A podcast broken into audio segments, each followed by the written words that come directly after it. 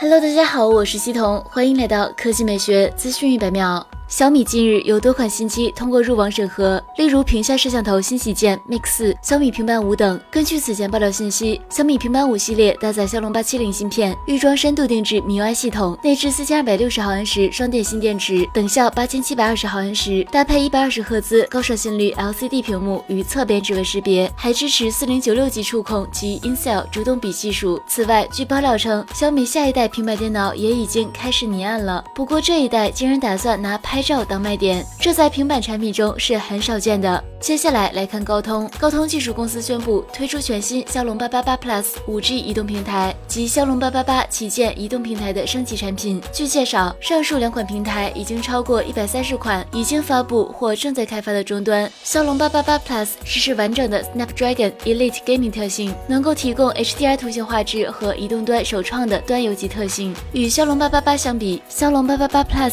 继承的高通。会有六八零 CPU 超级内核主频达三点零 G 赫兹，其支持的第六代高通 AI 引擎的算力达每秒三十二万亿次运算，AI 性能超过百分之二十。升级的高通旗舰移动平台将为二零二一年下半年来自华硕、荣耀、摩托罗拉、vivo 和小米的智能手机提供支持。好了，以上就是本期科技美学资讯每秒的全部内容，我们明天再见。